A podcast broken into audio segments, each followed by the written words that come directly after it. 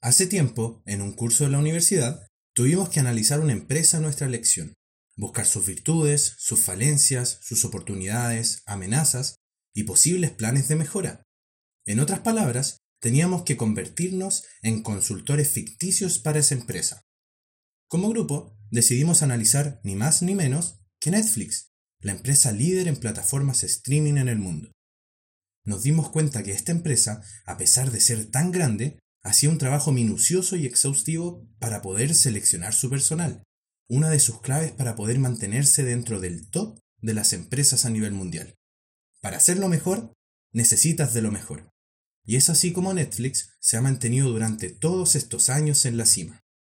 Para ello, debe quedarse solo con el personal más efectivo, y eso significa también despedir a quienes no entren en esa categoría.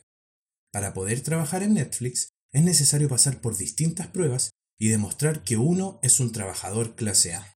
Sin embargo, entrar es la tarea más sencilla. El mantenerse siendo un trabajador dentro de esa empresa es lo complicado. Es complicado por las altas exigencias, por el estrés, por el trabajo en sí y por los test que constantemente se hacen para evaluar a los trabajadores. Uno de estos test, que me llamó muchísimo la atención, es el famoso Keeper Test. Este test es uno de los más importantes para determinar si cada uno de los equipos o divisiones dentro de la empresa tiene solo a los mejores trabajadores que podrían tener. Pero, ¿qué es el Keeper Test? Suena una pregunta extravagante, suena complicado, suena algo elaborado, pero no. Es una sola pregunta. Si una persona de tu equipo se quisiera ir mañana, ¿tratarías de evitarlo?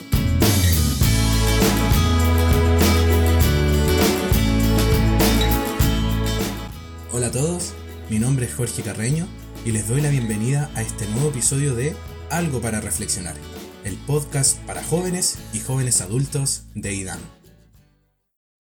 Si una persona de tu equipo se quisiera ir mañana, ¿tratarías de evitarlo?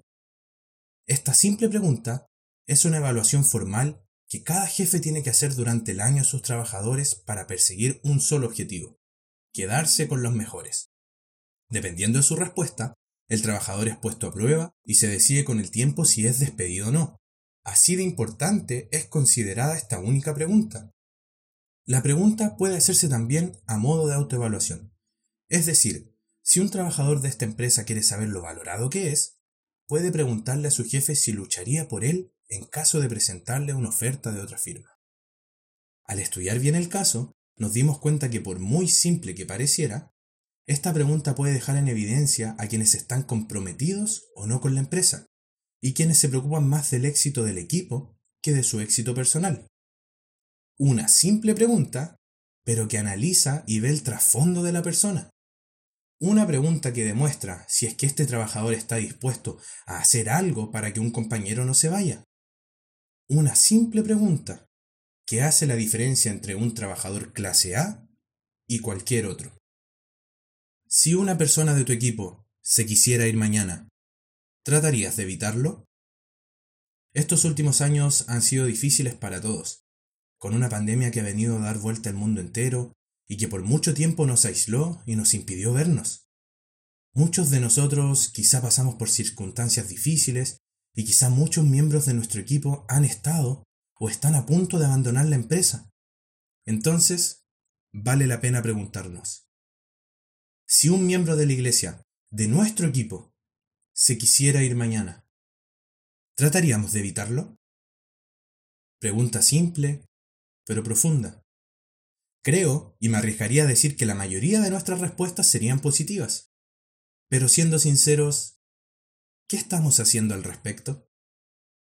O preguntado de otra forma, ¿qué hemos hecho cuando nos hemos enterado de que alguien está pasando un momento complicado y ha considerado irse de la iglesia? Recientemente me tocó enfrentar esta situación dos veces en mi etapa dentro de los jóvenes. La primera vez pensé, es su decisión, no puedo meterme. Él es libre de escoger. Y la segunda, intenté buscar todo lo que estaba a mi alcance sin saber si yo estaba bien o mal, si es que lo estaba ayudando o no, pero intenté estar ahí. En el primer caso, al no hacer nada, este joven lamentablemente se terminó yendo de la iglesia. No quise entrometerme más allá porque pensé que era su decisión, porque yo no podía meterme. Al contrario, en el segundo caso, al enterarme de esto, intenté ayudar, hablé con otras personas, busqué apoyo, intentamos ayudarlo y felizmente el joven se mantuvo. No estoy diciendo que se quedara por mi ayuda, por lo que hice, pero sí estoy diciendo que hubo una gran diferencia entre el primer y el segundo caso, que sí hubo una gran preocupación de muchas personas. Muchos intentamos auxiliar en esa situación, haciendo que el joven pudiera pensar, meditar y luchar por quedarse. Y gracias a Dios, sigue con nosotros. Esto me hizo pensar de lo importante que es mostrarle preocupación a la persona que atraviesa por momentos difíciles.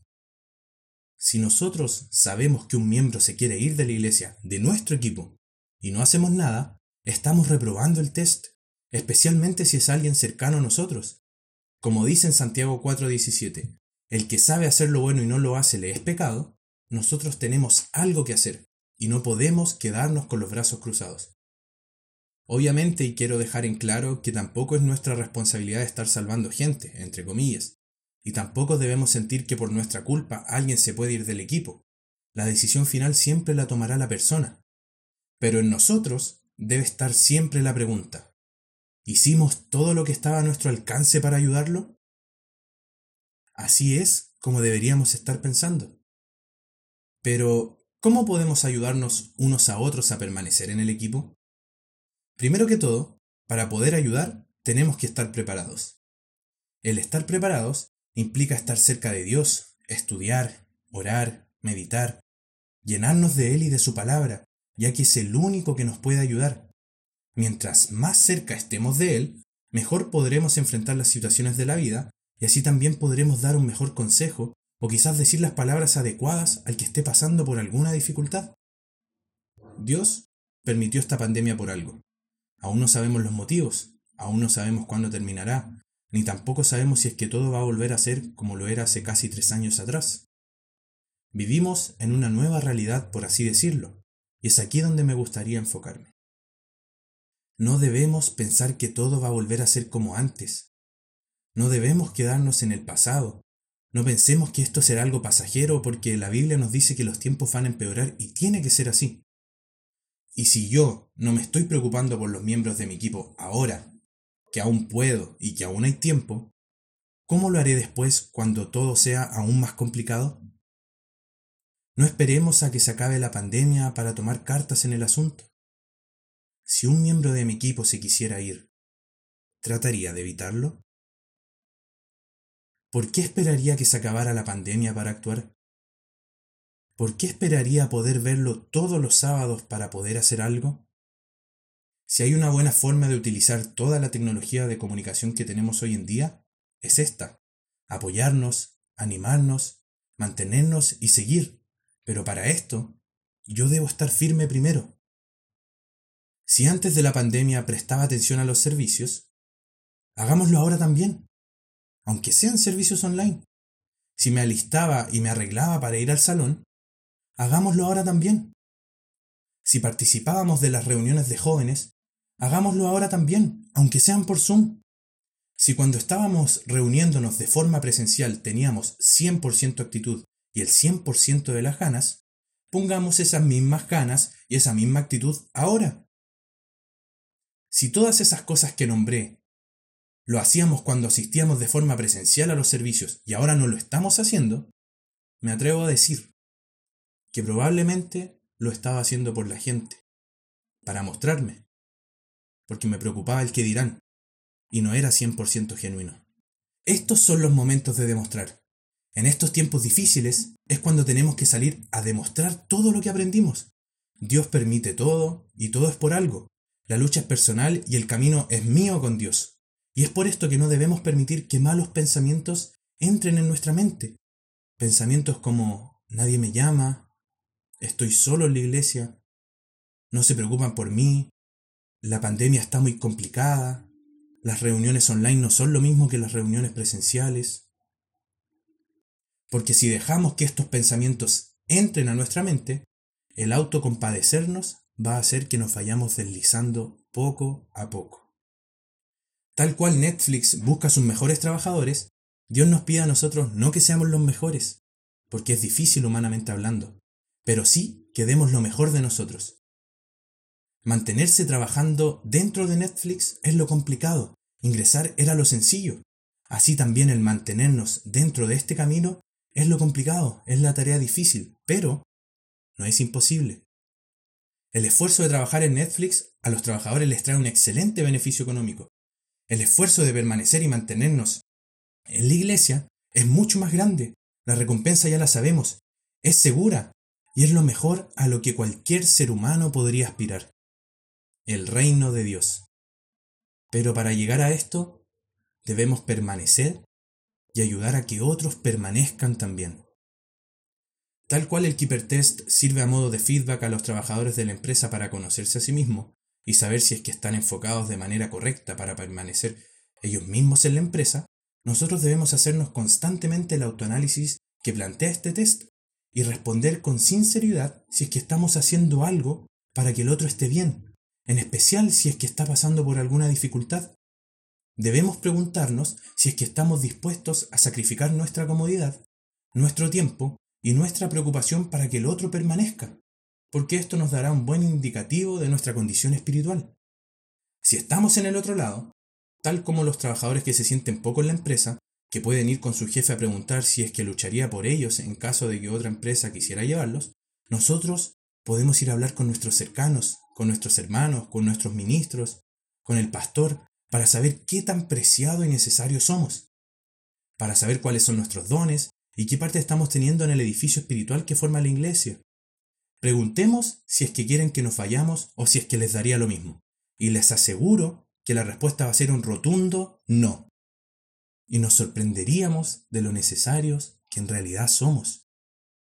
Este es el momento de estar preparados, de luchar y apoyarnos mutuamente, y así, cuando se nos presente la situación de que Juan, Ernesto, Felipe, pongámosle el nombre que queramos, se quisiera ir y abandonar el equipo, nuestra reacción no sea es su decisión, no me voy a entrometer, es un camino personal. Él tiene que decidir. Que no sea esa la respuesta, sino que la respuesta sea el actuar, el ayudar, el apoyar, el servir y aconsejar. Ya no son tiempos de hablar, son tiempos de actuar. Miremos a nuestro alrededor. Les aseguro que hay un amigo o un cercano que está pasando por algo complicado, y por ende tenemos algo que hacer. Quizás de manera urgente. Preparémonos y examinémonos constantemente si estamos teniendo el enfoque correcto con esta pregunta, que aunque podría parecer simple, puede decirnos mucho de nuestra propia condición. Si un joven, miembro, amigo, o en definitiva algún miembro de la familia que es la iglesia, se quisiera ir mañana, ¿trataríamos de evitarlo? Porque esto sí que es algo para reflexionar.